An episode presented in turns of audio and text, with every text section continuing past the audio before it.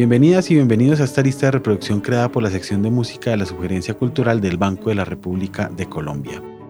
La cuarta de seis listas de reproducción de música clásica contemporánea estará enfocada en algunos compositores influyentes de la música académica en Europa desde la década de 1980.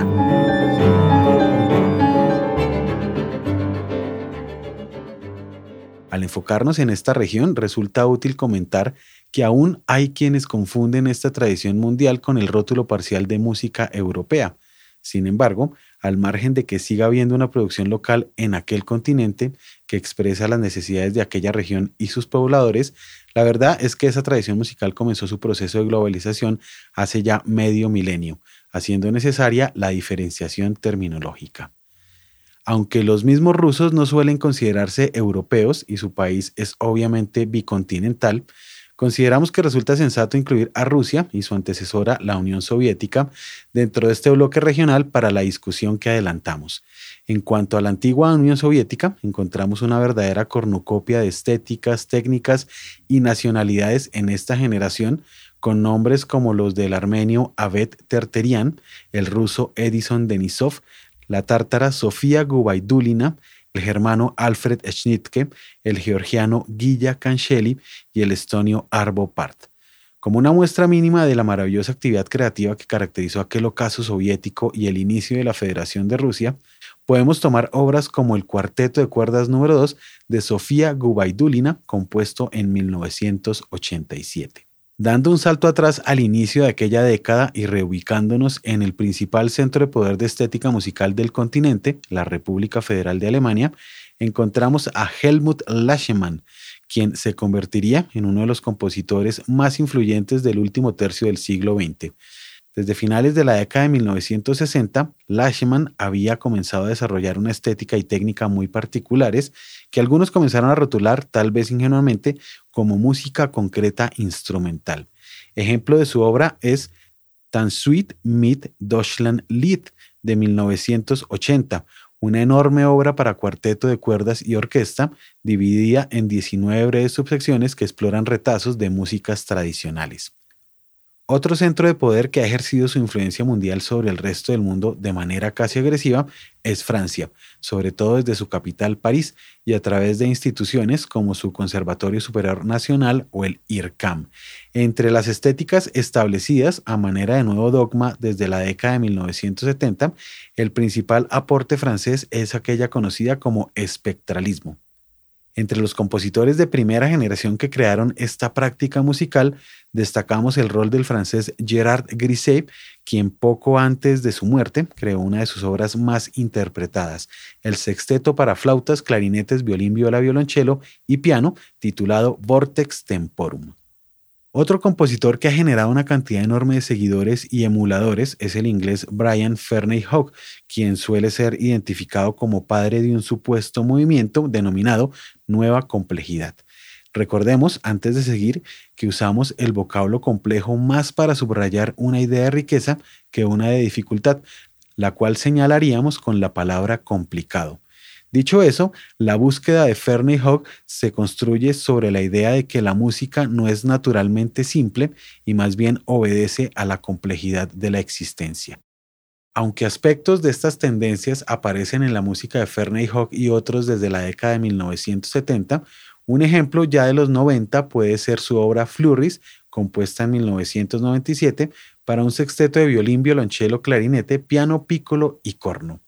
Cerrando la generación de compositores nacidos entre finales de los 20 y finales de los 40, encontramos uno de los estilos más personales y exitosos de finales del siglo XX, aquel del italiano Salvatore Schiarrino, quien ha sido sumamente prolífico y, repetimos, exitoso, frecuentemente utilizando referencias a repertorios del pasado, tanto de músicas académicas como populares.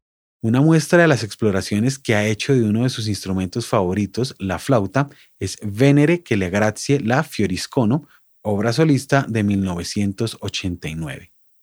Una siguiente generación de compositores y compositoras nacidos en las décadas de 1950 y 1960 se formó ya con los nuevos dogmas europeos establecidos e incorporados a la academia.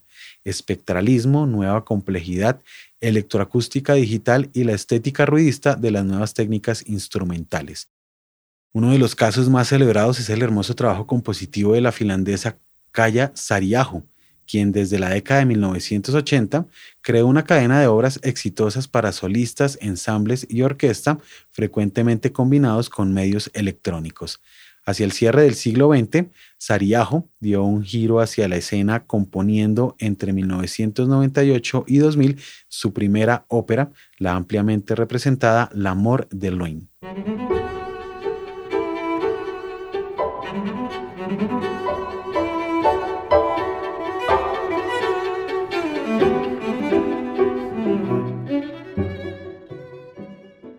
Un reconocimiento comparable, aunque más ceñido a los circuitos de música contemporánea, ha ocurrido con el austriaco Georg Friedrich Haas, quien ha convertido la elaboración de sistemas de afinación en elemento esencial de su estética compositiva. Frecuentemente enormes en instrumentos, duración y pretensión, sus obras a veces utilizan el contraste entre temperamentos como principal recurso de estructuración en otros casos, el diseño de un solo tipo de afinación es tomado como punto de partida del proceso de creación. Algo así puede ser ejemplificado con Limited Approximations, especie de concierto para seis pianos y orquesta compuesto en 2010. En la música del italiano Fausto Romitelli encontramos también esta recurrente influencia de la armonía espectral, pero en su caso ese afrancesamiento se ve combinado con influencias de otras latitudes, en especial a los mundos del pop y el rock, característicamente relacionados con los Estados Unidos de América. Además, el compositor aprovechó la tendencia procesual que comparten el espectralismo y el minimalismo estadounidense para tratar de dar cierta actualidad de cambio de siglo a su música.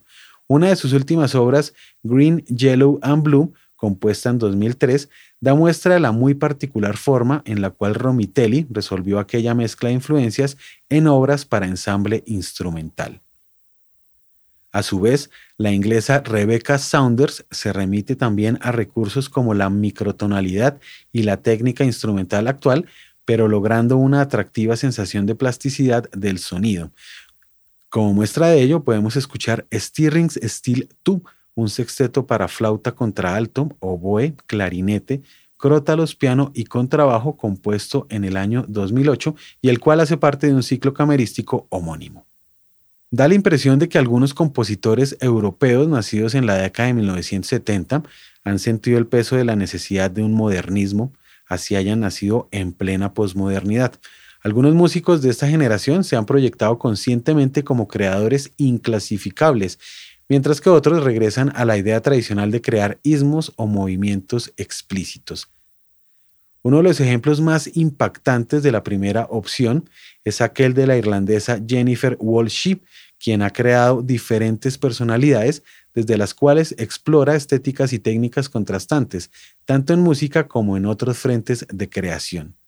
Un ejemplo que de alguna manera resume estas diferentes facetas de Walsh puede ser Cintilia, pieza para voz, peinilla y cartuchos de cine, compuesta en 2008 bajo el alter ego de Detleva Berens. Cerraremos este vistazo a músicas europeas recientes con aquella otra opción tipificada anteriormente, la creación de nuevos ismos. Uno de los principales expositores de una escuela denominada saturacionismo es Rafael Sendo, de cuya propuesta podemos escuchar un claro ejemplo con su cuarteto de cuerdas número 2, Substance del año 2013.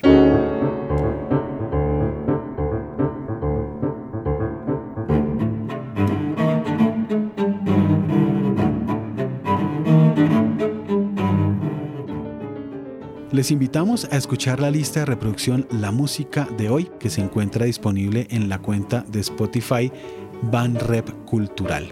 Este episodio estuvo a cargo de Jefferson Rosas en la edición y montaje, María Alejandra Granados en la producción, Rodolfo Acosta en la selección musical y comentarios y Luis Daniel Vega en la presentación.